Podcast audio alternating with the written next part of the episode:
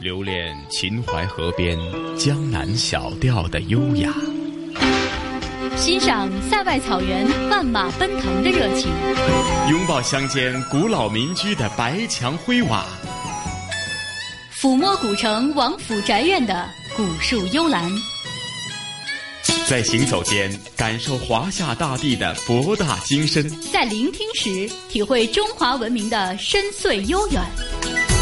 这里是华夏之声台和香港电台普通话台联合制作播出的《魅力中国》。Hello，收音机旁以及国际互联网上的所有的海内外的听众朋友们，你们好吗？欢迎大家又准时收听由中央人民广播电台华夏之声和香港电台普通话台联合为大家打造的《魅力中国》，我是普通话台的晨曦。大家好，我是华夏之声的主持人杭月。杭月你好，嗯，晨曦哥你好。是啊，呃，又是头一次呢加入我们《魅力中国》的这个专题节目。原因呢，就是呢，在上星期呢，杭月和晨曦呢都共同出席了《魅力中国城市新跨越》在铜川的现场直播的专题节目内容啊。没错，我相信对于你来说，包括对于航月来说呢，都是第一次到铜川哈。呃，到铜川您的感觉是怎么样的？您的感受是什么样的？呃，对于晨曦来讲呢，因为真的是头一次去到陕西，头一次去到铜川啊，当地的这个气温呢，我觉得非常的舒服。那或许呢，以前呃，又或者因为做这个专题节目，呃，做了很多资料搜集，呃。毕竟还是一个呃感觉上的一个认知。那实地去到铜川以后呢，我就觉得呃。真的是空气非常好，跟大家想象当中呢，它曾经是盛产这个呃出煤的这个地方。按道理，大家会联想到应该是一个呃，可能空气未必是那么好，或者也不是经常看到蓝天的一个地方。毕竟大家都想到呃采矿呃或者采煤呢，毕竟对大气呢总是有些影响。但感觉到处都是呃呃非常充满了绿色的一个环境啊。没错，正如像陈曦说的一样啊，呃，整个铜川呢，现在应该说这个铜川蓝已经成为了一个常态，呃，也是得益于这个铜川人民一直希望努力营造一个特别特别好的一个环境，呃，我相信对于很多的人来说，到铜川。呃，最深的印象一定是铜川美食。嗯，呃，我知道这一次其实晨曦也是品尝了一些这个铜川的美食哈，有没有一些经验和我们分享一下？呃，其实说到铜川的美食，可能真的是晨曦是一个呃地地道道的南方人哈。嗯。呃，起初真的是不太习惯，因为呢，呃，很多吃的东西或者美食呢，多多少少都是有。辣味儿的哈，那一开始的时候有点吃不消，后来经过了一两天的调整，我觉得我也在逐渐的适应当中。其实这些感受呢，在我们上星期的现场直播已经和大家分享过哈。是。那我们通常呢去到一个呃这个地方呢，除了它的美食，还有它的人文景观，甚至它的呃地道的风俗习惯，都成为我们魅力中国的主题内容的哈。那呃。在上星期直播当中，我们只是讲了铜川，甚至是陕西的一部分的这个他们地道的人文风情。那这一期的《魅力中国》主题内容，呃，航月是不是也给我们香港的听众朋友呢继续介绍呢？呃，可能上一次在直播当中，呃呃，由由于时间所限未能提及的，无论是美食，还有它的一些人文风情啊。没错，我们这一期的这个《魅力中国》呢，会介绍到很多关于铜川的一些人文啊，包括文化的东西。尤其要谈到的就是玉华宫。呃，当时呢，杭月是跟随着这个当地的记者啊，一起走进了玉华宫。不得不说，这个玉华宫也好，包括玉华山也好，它是一个风景非常秀美的一个地方，而且也是一个避暑的圣地。其实呢，就在去年呢，整个玉华宫也是建了一个六小龄童的艺术馆。而这其中呢，会有六小龄童老师的很多的这个他的文物，包括呢他的一些展品都收藏在其中。那么在我们这一次的这个《魅力中国》的这个节目当中呢，也会把这个展馆给大家详细的介绍一下。嗯，那除了这个呃玉皇宫以外呢，另外我相信呢，呃，在上星期的现场直播当中也提及呢，在铜川的一位名人呐，那就是孙思邈哈，自然会提到的药王山，是吗？没错，谈到孙思邈，应该说这一次去铜川给我留下了非常深的印象。当时我们是采访到了当地八十五岁高龄的一位老专家，他也是谈到了，其实孙思邈呢，他呃在这个各种各样的说法当中呢，说有的人说他是活到一百一十多岁，但有的人说他是活到一百四十多岁。无论怎样，但是他在医学领域的成就，应该说真的是非常的棒。而且呢，他也提出了很多他自己的这个见解。呃，现在其实你在内地会看到很多的老年人，早上的时候、晚上的时候会做很多的这个操什么的。嗯，这些养生的一些小妙招，包括小的方法，都是来自于孙思邈的一些典故和他的一些想法。嗯，尤其是时下的呃都市生活的人们呢，每天都营营役役哈，每天都是匆匆忙忙。那其实有时候呢，真的是要呃怎么去。锻炼和保重自己的身体呢，呃，可能有很多的方法。那起码我自己在铜川这几天，无论是早上还是晚上呢，啊，在他们的一些社区的广场啊，甚至是运动公园呢，都看到很多这个呃人们呢，都是在呃很勤奋的锻炼身体，而且呢，呃，说不定他们当时演练的一些什么呃体操啊之类的一些动作呢，就是根据当年药王孙思邈所创立的很多对呃人们的这。个身体保健呢，有很多作用的这个呃动作，还是这个呃叫什么体操是吗？对，没错。就像刚刚陈奇谈到的，其实现在铜川的环境啊、气候特别特别棒，所以呢，铜川也是在前几年引入了一个新的物种。其实应该在直播当中也提到哈，叫朱鹮。但是呢，当时直播由于时间的这个关系呢，这个专题没有完整的展现出来。现在在铜川呢，这样的一个珍稀的保护的动物，那它在铜呃铜川应该说也是扎根了，而且呢，还有了自己一代的这个朱鹮宝宝。呃，可以说呢，给这个很多的人留下了深刻的印象。那当时呢，杭月是采访到了保护朱鹮的这些志愿者，包括呢动管站的这些工作人员，他们也是向我们详细讲讲解了这个朱鹮在铜川的生存状况。嗯，实际呢。呃，我们都说呢，我们在上星期的短短的一个小时的现场直播的节目内容啊，呃，并没有完整的将陕西或者铜川的很多人文风景或者一些呃风土人情，甚至是一些他们的呃文化啊或者艺术品呢，很好的展现出来。那其实呃，大家不用担心。那接着下来，咱们魅力中国的主题内容呢，继续带大家到陕西。到铜川继续是感受当地的人文风情，好吗？航月，好的。它是一座城市，也是一段厚重的历史。在这里，有玄奘法师易经的身影，也有药王孙思邈悬壶济世的传说。它是一座城市，也是一段多彩的乐章。在这里有当空飞舞的白羽朱鹮，也有层林尽染的漫山红叶。魅力中国，三秦佳境，秀美铜川，正在播出。首届中国孙思邈中医药文化节日前在陕西铜川举行。来自国内外的上千名嘉宾出席活动。孙思邈是中国古代著名的医药学家。中国孙思邈中医药文化节是经中国国家中医药管理局和陕西省人民政府批准，在药王孙思邈故里陕西省铜川市举办的中医药文化节。谈到陕西省铜川市，它是丝绸之路的起点，丝绸之路经济带的重要城市，华夏文明发祥地之一。来过铜川的人会用这样一句话形容这座城市：一座山，两座庙，一只鸟，四个人。药王孙思邈是铜川人，他隐居的药王山就在铜川的耀州。唐代书法家柳公权也是铜川人，他比见唐穆宗的故事成为美谈，一直流传至今。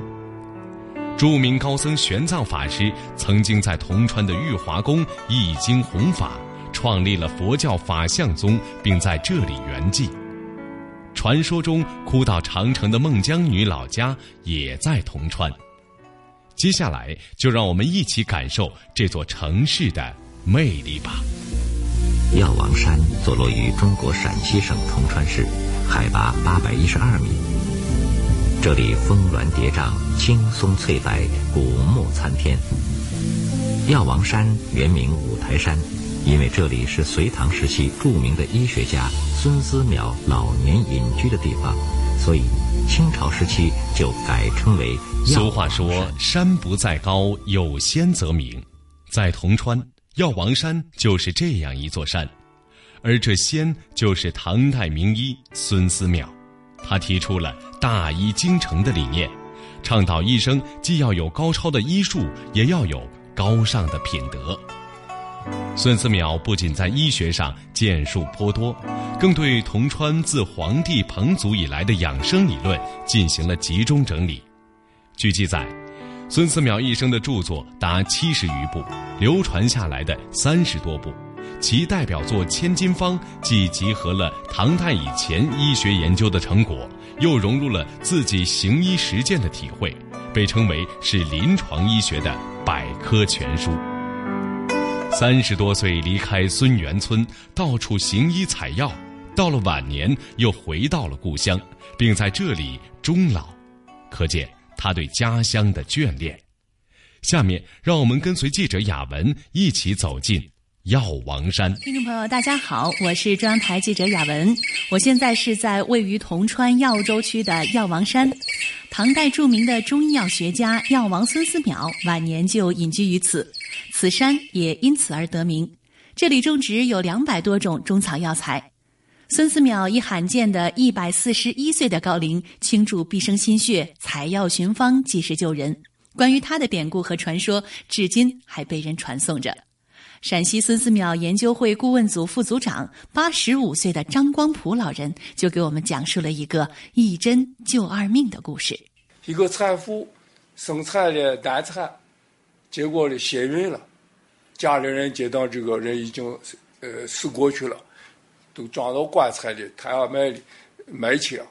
这孙子庙发现了，在后边走一看，这棺材叠出来的血是鲜红的，不像是已经死去的人的这个血啊，他就呃劝说那家人你停下来，你把这棺材看下，我看这人还有救。打开棺材以后。孙子庙一摸脉，他还有稍微微弱的呃脉搏，所以我有有救，他就先以先用针，后给给了一个补方，扎了以后人苏醒过来了，胎儿也顺利的产生下来。孙思邈所写下的医学著作《千金方》是我国第一部临床百科全书，被誉为人类之至宝。流传至今的方剂中有专治糖尿病的消渴丸，治疗电解质紊乱的四大良方等。除此之外，孙思邈在医学上的创新达三十多项，比如他是第一个使用葱管导尿法的人。小便不利，孙思邈用这个葱管来打通这个尿道，这个比西方发明这个导尿是早一整一千年。如今的人们都非常注重养生，在药王山中，我们可以看到很多药王写下的养生良方。在这儿，我也跟大家分享一二：清晨一碗粥，夜饭莫教足；撞动景阳钟，叩齿三十六。这是什么意思呢？让讲解员来告诉我们吧。早晨起来空腹喝一碗清粥，晚上呢不要吃的太多。早晨的时候呢，嘴巴微闭，舌头顶着上颚，上下牙齿磕碰三十六下，有助于牙龈健康的。你学会了吗？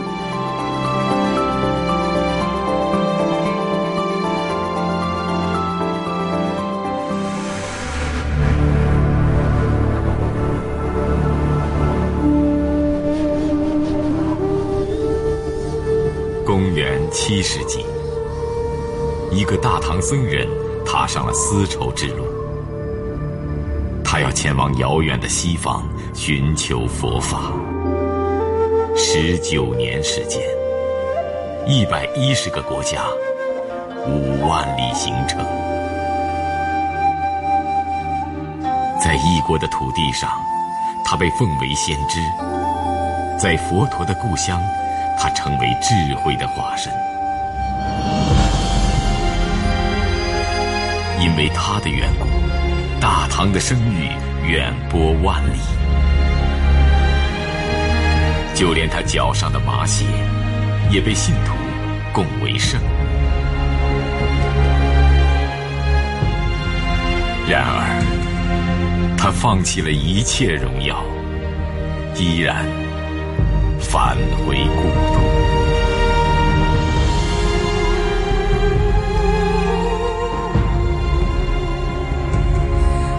翻译的佛经达到了四十七部，一千三百三十五卷。这是一个前无古人、后无来者的成就。他离世的时候，大唐的皇帝悲痛不已，百万人哭诉。公元六百五十九年的秋天，六十岁的玄奘来到了玉华寺。玉华寺在今天陕西省铜川市附近的山谷，风景秀丽，优雅清静。就是在这里，他度过了生命中最后的时光。咱们这个玉华宫呢，其实是唐初三代帝王的一个避暑行宫，也是高僧玄奘法师他在这里译经、弘法、创宗圆寂的一个佛教圣地。玉华宫，我们呢位于铜川市西北部的玉华山，这里风光旖旎，景色秀美，被誉为“德妃遍选天下圣，九竹只恐成真仙”的。灵秀圣地。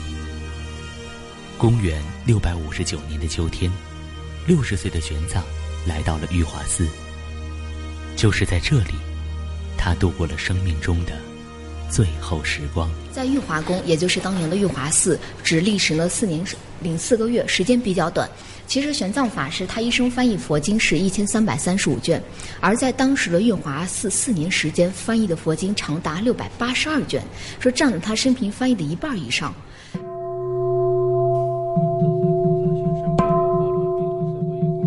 玉华玄奘研究所秘书长楚少辉，玄奘法师呢，在历史上对当下的影响非常重大而深远，在玄奘法师身上呢，体现出来精进不息。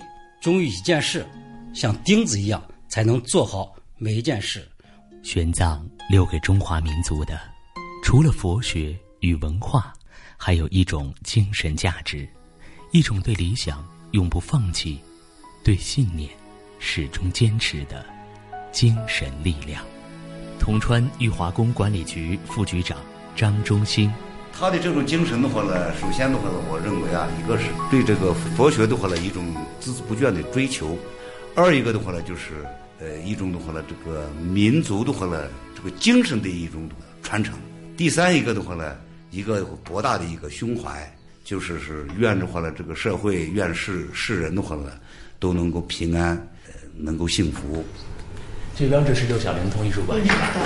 这个是去年建建成的吗？这个馆是去年七月二十六号。嗯。呃，六小龄童老师还有他们这个扮演当时《西游记》里面的唐僧，呃，猪八戒。嗯。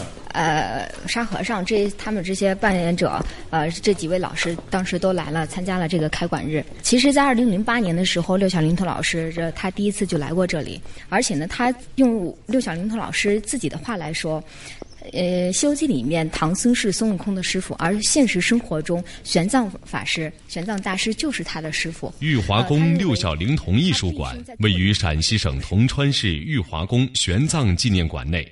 陈列面积六百余平方米。二零一五年七月二十六日上午，电视剧《西游记》师徒四人的扮演者现身铜川玉华宫，为建在这里的六小龄童艺术馆揭幕。参观完以后呢，大家都不愿意离开，呃，都想在这个地方。尤其呃，下午有一个座谈会的时候，他们是发自内心的去说、去表达自己的这种感情，表达表达自己的想法。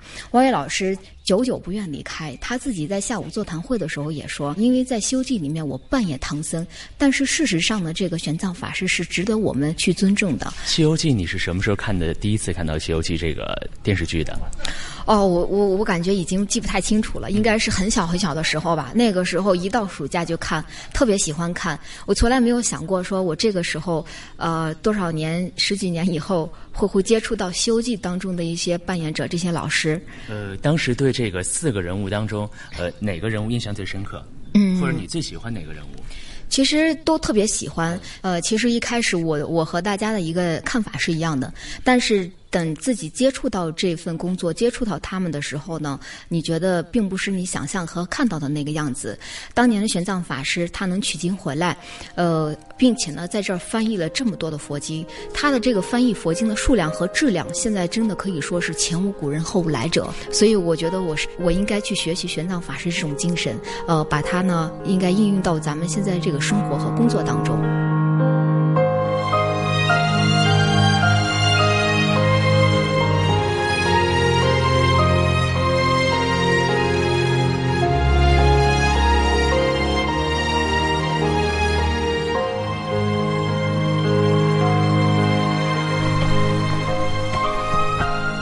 这个就是那个玄奘法师最后那四年待的这个地方啊。为啥他要形成这个地方？啊，比较僻静，地方也不大。他当时他不是一个人，他是带了一个僧人团队和他的弟子。这个三面环山、一面正对山谷的地方叫速成院，当年的房屋只剩下了地基，但速成院的幽静仍然令人印象深刻。在房屋后面的石岩上有一个小型的佛窟，玄奘曾经亲自在这里督造佛像，如今佛像已经无影无踪，只能看见石壁上一些隐隐约约的雕刻。呃，我们看这边，这个礼拜窟是当年玄奘法师和他弟子共同凿的一个礼拜窟，呃，砂岩的，您能看到呢，有一些不太清晰的图案。这是当年一个闭密闭式的礼拜窟，整个是通到我们能看到对面那个洞口的。您能看到这边上有一沿一节一节以及这个洞眼儿，这是当时一个护栏和栈道的痕迹。说玄奘法师他是这样顺着这个礼拜窟一直礼拜佛像，呃，然后一直到我们看到对面那个洞口，其实底下原来是有一条路的。现在玉华宫景区旅游服务设施初具规模，初步形成了以绿色为基调。以临海为依托，以玄奘文化游、避暑休闲游、登山赏红叶游、冰雪艺术游等主题活动为特色的综合性生态文化旅游胜地。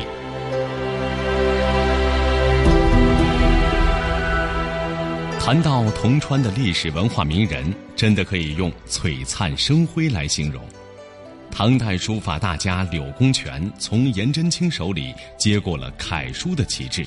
自创流体，后世并称颜筋柳骨。名列北宋山水画三大家之一的范宽，他的作品雄劲而浑厚，代表作《西山行旅图》受到了历代评论家的称赞。文化学者、铜川市作家协会主席黄卫平：《西山行旅图》的原型啊，是我们铜川市的昭景山水。实质上呢，范宽有许多作品。呃，不仅仅是《西山行旅图》，还有《雪景寒林图》《雪山消磁图》等等，都是呃以华园山水为原型创作的。而其中就以这个《西西山行旅图》为典型代表。这幅作品气势磅礴，以雄健冷静的笔法，勾勒出山川的劲拔雄阔、壮丽豪莽。扑面而来的悬崖占了占据了画面，山脚下。小路上有一堆商旅缓缓地走来，整个画看起来就静中有动，动中有静。呃，这个是范宽啊，这个对故乡对景写意、写山真国的一个收获。这个范宽的艺术创作的他这个呃艺术的观点就是，这个以入诗人不入诗造化，就是要到大自然去来写真山真水，所以。他的这一个作品啊，非常的震撼人啊！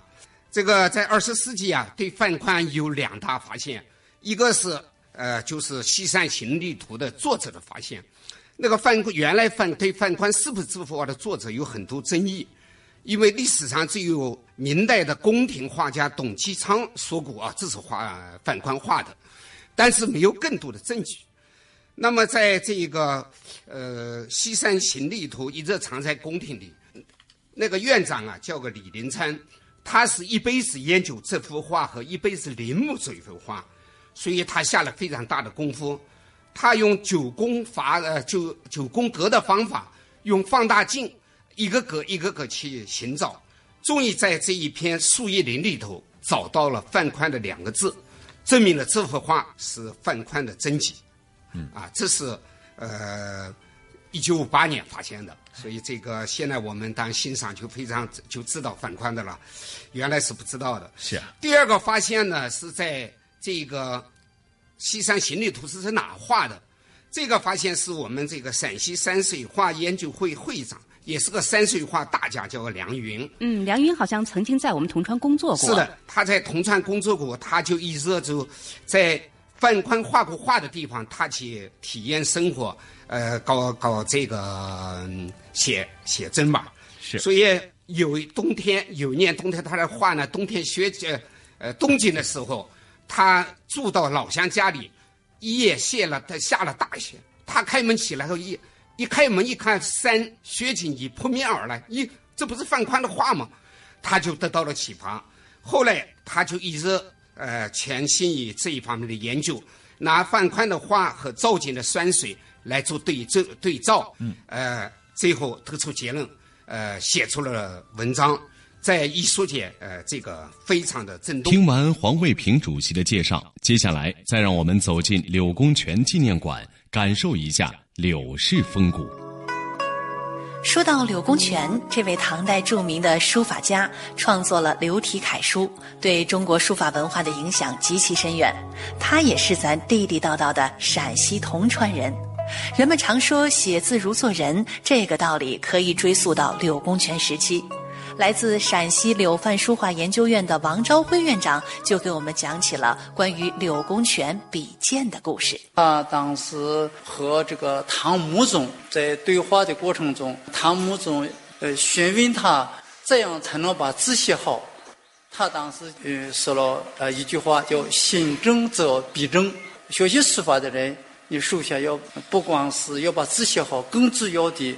你自己要要学会修身养性，德行不好也写不出来好字。另外一层意思呢，那就是他用这种方式提醒这个当呃当时的这个穆宗，呃，你当皇上嘛，首先你要哦心中啊，不能有那些是歪门邪道的东西。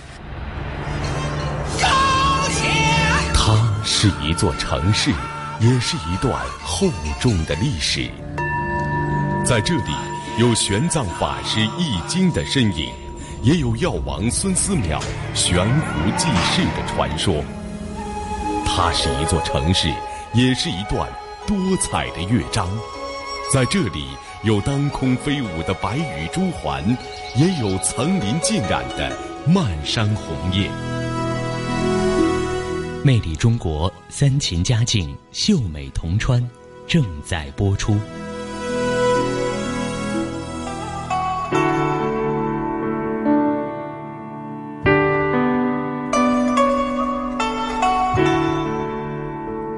铜川这座城市，因煤而兴。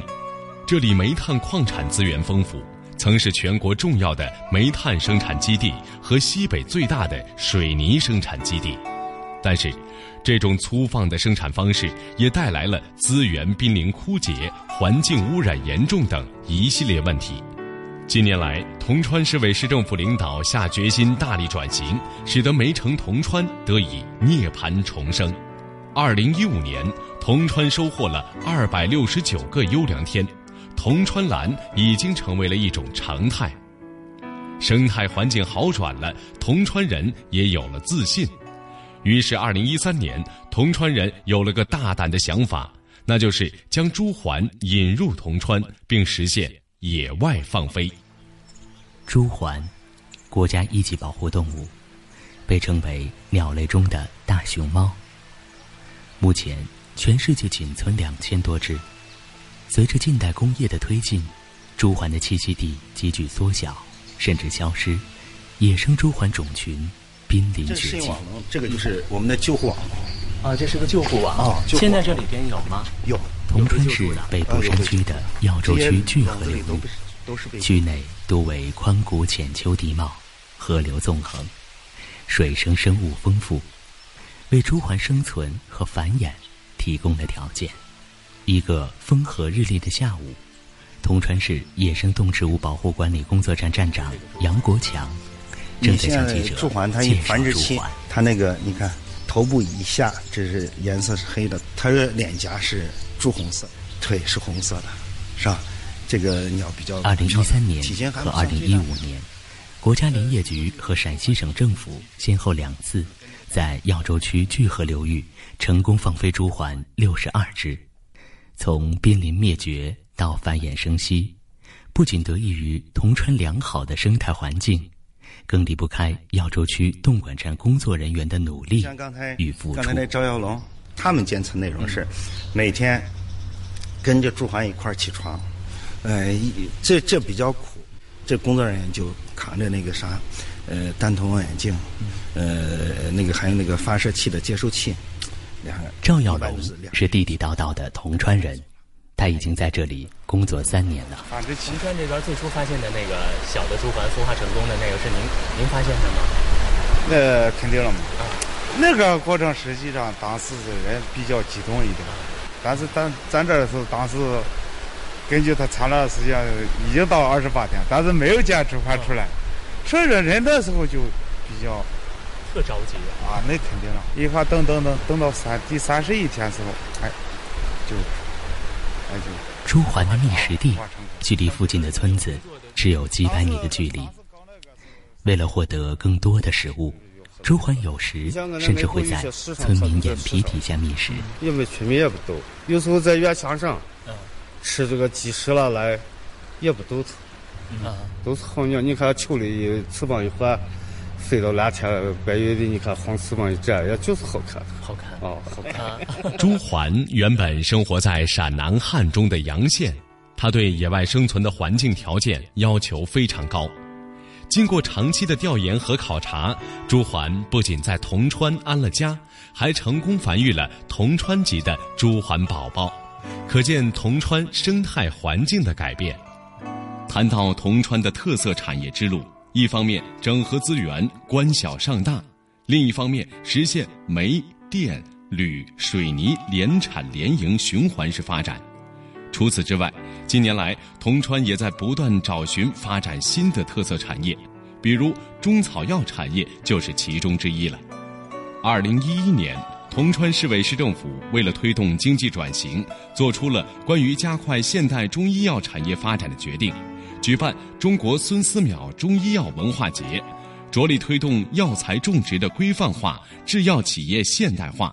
中药产业品牌化和医药市场的国际化。铜川作为药王孙思邈的故乡，有着良好的中药材种植基础与传承。据调查，全市共出产野生和人工种植的中药材七大类六百八十三种，其中常用的三百五十多种，占全省的百分之三十二。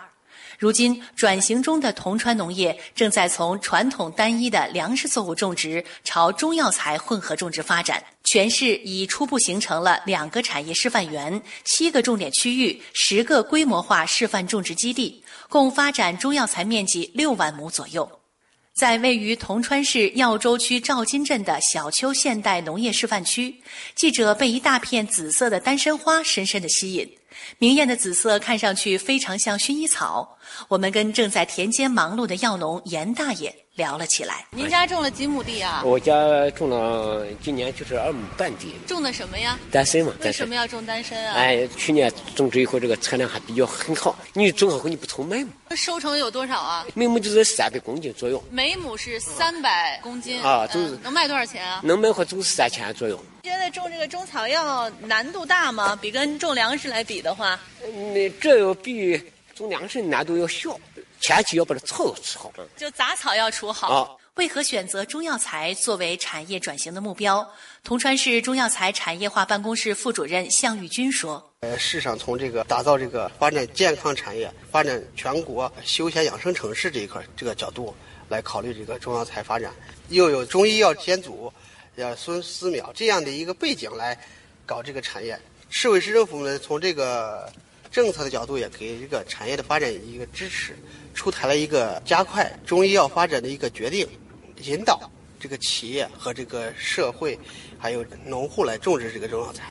对于种植中药材种类的选择，主要以连翘、黄芩、丹参以及柴胡等大宗药材为主。这几个品种，一个是就是它这个市场的经济效益，是相对比较好，因为它是一个大宗的药材。从市场角度考虑，它不会一个市场的价格忽高忽低，对农户有一个基本的保障。就是像有些品种的药材的，虽然价格很高，但是它这个市场波动很大，风险性也很高。再一个，药材就是在咱这个当地比较适合。如何科学的种植中药材，既能不影响传统作物，又可以最大化的提升中药材产能？陕西上合新农业科技股份有限公司总经理张翔告诉记者，可以采用良田轮作种植模式、果园套种模式等方式来进行。现在种小麦、种玉米呢，就说它解决的是一个温饱的问题，但是呢，就是这经济效益呢，对农户。还是比较弱一些。那咱们的药材呢，基本上要高于它种玉米、种小麦三到五倍的一个产值收入。那这样的话，它就说可以，它进行合理的一个倒茬轮作，一部分去种这个粮食，一部分种药材。哎，过上两三年之后呢，再进行一下轮换。原来种药材的地方呢，现在种粮食。原来种粮食的地方呢，再来去种药材。第二种方式的话，就是在这个果园下面来进行这个套种。果园下面套种，它既有自己的果园，又利用了这个果园的间隙的这个空闲土地，来去套种这个药材。为了农户利益的最大化，张翔告诉记者，目前他们打破了传统产业格局，实现直接从农民地头到制药企业的产销方式，减少药贩代理、市场批发流通的各个。它是一座城市，也是一段厚重的历史。在这里，有玄奘法师易经的身影，也有药王孙思邈悬壶济世的传说。它是一座城市，也是一段多彩的乐章。在这里，有当空飞舞的白羽朱鹮，也有层林尽染的漫山红叶。魅力中国，三秦佳境，秀美铜川，正在播出。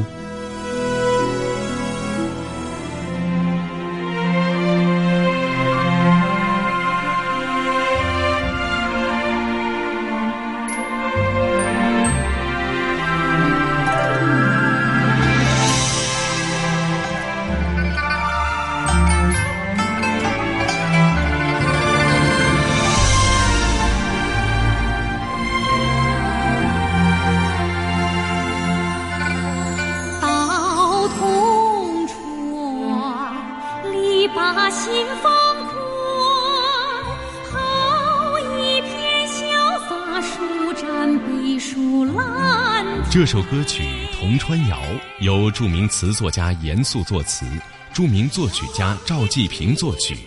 歌曲意境深远，娓娓动听，充分展现了铜川深厚的历史文化底蕴、秀美的自然风光以及厚重温馨、热情好客的城市特质。今天的铜川，药王悬壶济世的传说仍在这里回响。柳公权新正笔正的美谈永续流传，我们相信铜川人一定能够再展辉煌。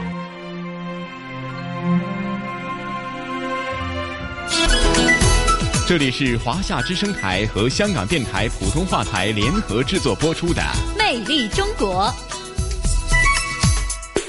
欢迎各位继续回来。各位听到的是来自于中央人民广播电台华夏之声和香港电台普通话台联合制作的《魅力中国》栏目。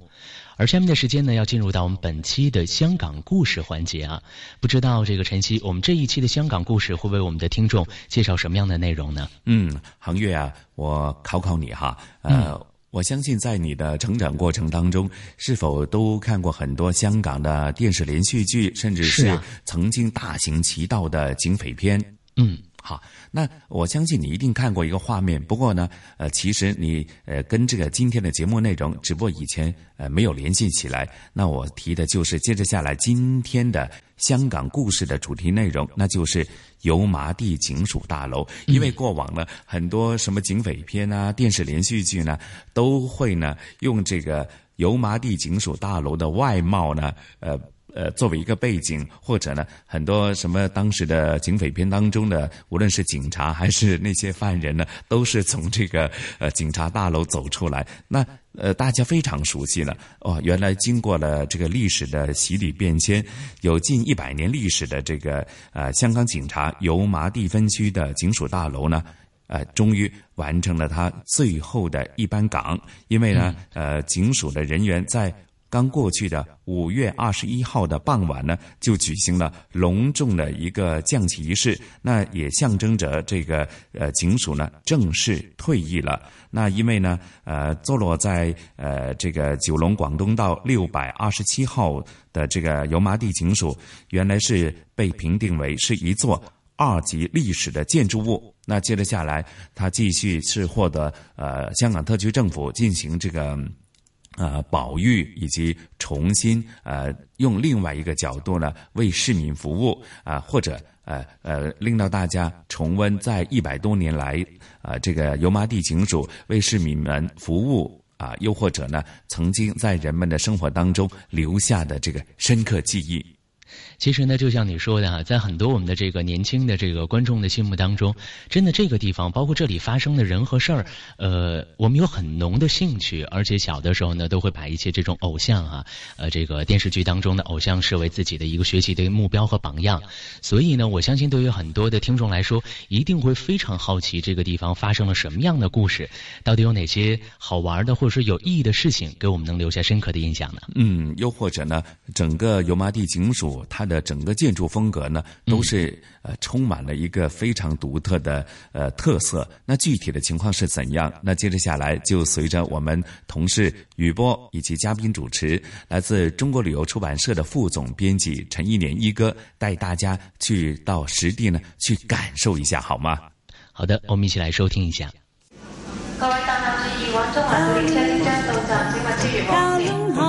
传统现代相映成辉，中西文化共冶一炉，东方之珠，动感之都，香港故事。香港故事。OK，来到香港故事节目时间，节目当中，雨波非常高兴，请来香港中国旅游杂志副总编辑陈一年一哥，你好，你好，大家好。我们都说呢，没事不要上派出所哈，谋事就不会差馆呐。不过呢，在香港啊，差馆呢倒是很多很多故事，也有很多很多明星差馆，值得跟大家一起在香港故事分享的哈。这一期的一哥呢，就带我们来看一看油麻地警署。对，呃，油麻地警署啊，也可以说就是油麻地差馆。这就是管这一个分区啊，因为香港有要分成很多很多个景区，嗯。啊，这个其中一部分啊，就是在油麻地这个地段的，嗯，专管这个地段的这个治安的啊，嗯，就是油麻地警署，嗯，呃，这个大楼呢有近百年的历史了，近百年的历史，据说也成为了二级历史建筑物哈，对。呃，像这样的呃这么久远的这个呃警署大楼呢，现在剩下也不多了啊。呃，很多都比他更早的就啊退役了。嗯嗯嗯。像呃前几年还有啊湾仔警署也退役了。啊，对对对对对。现在这个呢，呃。历史比它还要久远，嗯，哎，对，所以能够啊站岗这么久也不简单了。对对对对对，嗯，哎，而且呢，这个警署呢，它的呃建筑还是很有风格的。嗯，哎，呃，因为那个年代啊，普遍啊，为了显示出这个啊啊警察队伍的这个威严啊，嗯啊，在建。呃，警署的时候呢，都挺花点功夫的，就是很讲究。哦，虽然并不是说很豪华啊，嗯，但但是呢，它的呃建筑样式呢，呃，几十年啊，上百年以来看起来都是一座地标。嗯，就是很很有风格啊，并且很有威严。比如说像油麻地警署了，它就本身呢是一座爱德华式的建筑。对啊。呃，这里我解说一下啊，这爱德华式是一个什么样的样子啊？嗯，呃，我先呃描绘一下啊它的外形啊。嗯，呃，这座大楼呢，我们从空中看啊，它就像一个 L 字形啊。嗯，但是呢，这个 L 字的这个啊结合部分啊，嗯，就不是一个直角啊，哎，不是个直角啊，在那里就呃窝进去了。就变成了一个有点像锯齿形的这样一个凹进去的部分。嗯嗯啊，这个呢是为了呃解决街角的问题，因为它是在广东道和众坊街啊、相交啊一个接近直角的相交啊这样的位置上，哎、但是呢。因为拐弯是需要有个圆角的啊，啊所以有很多啊，香港的街角楼都是圆形的。对对对在这个部分，嗯，但这个呢就不是圆形啊，哦，它是凹进去，成为一个，呃，叫做什么呢？呃，像个沟啊，嗯沟形。呃比如说我们我们沟形啊，形容一下，比如说像一个芝士奶酪被切了一角，对的感觉。香蕉这个部分呢，又做成有点像锯齿啊。嗯这个据说是跟风水有关系哦，啊，也许是用来呃抗暴，就我感觉啊，大楼呢是有三层的啊。嗯，在初建的时候，其实有很很长的时间，几十年呢，嗯，呃，都是呃明显的是爱德华风格。啊嗯嗯爱德华风格呢是呃在维多利亚时代以后。嗯啊，我们所看到的，譬如像啊，呃，孙中山纪念馆，嗯。啊，就是甘棠地，啊，嗯。就是在呃香港岛那边的，有几座楼啊，都是这种样式，这种风格哎，嗯。呃还有就是西港城啊，上对对对。环的西港城也是这个样式，呃，另外还有个医学博物馆啊，嗯。香港医学博物馆也是这个样式，啊。但是拆馆又有它的不同之处。嗯，拆馆拆馆通常要比它更简洁，比那些建筑还要简洁一点。嗯嗯嗯，呃，直线条。嗯，这也是一种力量感。对对对对对啊，那么所以呢，它这个的警署啊的造型这么的特别，所以看到很多电视剧啦，还有电影，其实啊都在这边取过景。是 有很多的的 电视剧和电影是以这里作为取景地。嗯，呃，再早一点的时候呢，呃，没有啊、后期装修之前啊，嗯，呃，开始呢。这个两翼部分呢，还是有门廊、回廊哦啊，有回廊。嗯嗯嗯。不过后来呢，呃，地地方不够用了，香港地还是啊、太这个差馆呢就觉得呃有点浪费嘛，啊、结果就把这个回廊也封起来了。嗯就像所以你现在去看呢，哦看不到回来。哎呀，有点可惜了哈。不过也没有办法，香港尤其是在这个市中心的地段哈，对很快就会觉得地方不够了。啊就像我们把这个阳台封起来，哎，把这 作个阳为室内台封了啊，对对，这个当然就没有以前好看。嗯，不过还能看出一些痕迹啊，就是当年的建筑这种的历史特色，包括呢，它这个建筑物本身，包括它建筑物所在的这个街道啊，也被称为了差馆街。其实，在香港我知道有不止一条的差馆街，大家去地图上面搜寻一下，可能恐怕有有有五条五六条的街是是呃类似名称的，有五六条的街道。对 呃嗯。呃，就在九龙就有三条差馆街了。嗯。啊，刚才说的啊，这个啊油麻地警署最初是建的上海街的。哦，那个时候呢，上海街就叫做呃差馆街哦啊。另外呢，在呃深水埗大角咀那一带的通州街，嗯，也曾经叫做差馆街啊，哦因为呃那个时候那里也是建深水埗啊、警署的地方，嗯嗯嗯，后来啊。呃，也改了名字了。OK 啊，嗯啊另外一个就是在红磡，啊嗯红磡警署原来所坐落的啊那条街也叫差馆街，也叫也就是现在的大鼓街啊，现在只听到的就是比较熟悉，就是差馆里了。对啊，就是旁边还有 旁边还有一条横街叫做差馆里，就小一点的哈。嗯啊，不过呢，后来在呃。主要是在一九零九年啊，当时的港英政府，嗯。啊，就感觉这个也是很混淆啊，嗯就是有这么多条这个差馆街，后来就把它改了名字啊，哎，所以后来就变成大沽街啊，嗯这个啊上海街啊等等等等了哈。哎嗯，那看到现在的这个油麻地警署大楼已经光荣退役了哈，但是保留了一个这个报案中心。那么，呃，其他的地方暂时好像还没有开放给我们啊、呃这个入内参观，对不对？呃，就在他宣布退退下来的那一天啊，就是行了一个啊呃这个呃降旗礼啊，那个时候就有不少的市民以为可以进去看看，呃也都呃也真的也进去了啊，嗯用手机拍拍照啊这样。当时呢，呃，警察叔叔啊，呃也表示很友好的，就是说现在没有开放参观啊。但是呢，也没有把人赶出来。嗯，但是就是也是明白哈，理解。那么大家是为了想这个记见证或者记录这样一个的经典的一个。以后会不会安排给大家看看这个历史建筑呢？就 很难说啊，我不敢说。那希望以后也能够多一点把这一类的这个差馆历史建筑啊，多做一些活化啊，让大家能够既知道香港这一个警察故事的历史，又能够从它的建筑风格上面来缅怀一下来。看一看香港经典建筑物的这个独有特色哈，这一集非常感谢一哥为大家介绍油麻地警署大楼。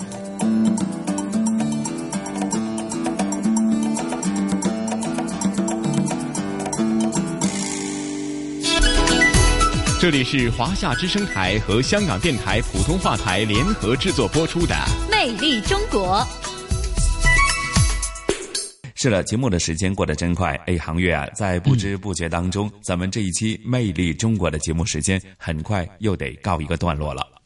没错，应该说呢，很多听众特别关心到的是，我们下期的《魅力中国》会去到哪些地方啊？嗯，呃，我不知道晨曦你有没有关注到，之前其实，在内地有一个非常非常火的电视节目，叫做《中国好歌曲》，其中呢有一个非常会唱歌的姑娘，呃，这个姑娘呢，她有一首歌曲叫《野子》，嗯，而这样的一个女孩呢，她就是海南人。下星期呢，我们的这个主持人雷鹏，包括根根，会带领着所有的听众一起来走进海南，来感受一下海南的这种人文风情。嗯，或是有东方夏威夷号称的海南，呃，带给大家怎样的一种感觉？而且透过我们《魅力中国》的节目内容，让大家发现一个全新的海南，或者你过往呢忽略的一些海南的人文风情哈。那航月和晨曦约定大家下星期同样的《魅力中国》的节目时间，我们再会，我们下周见。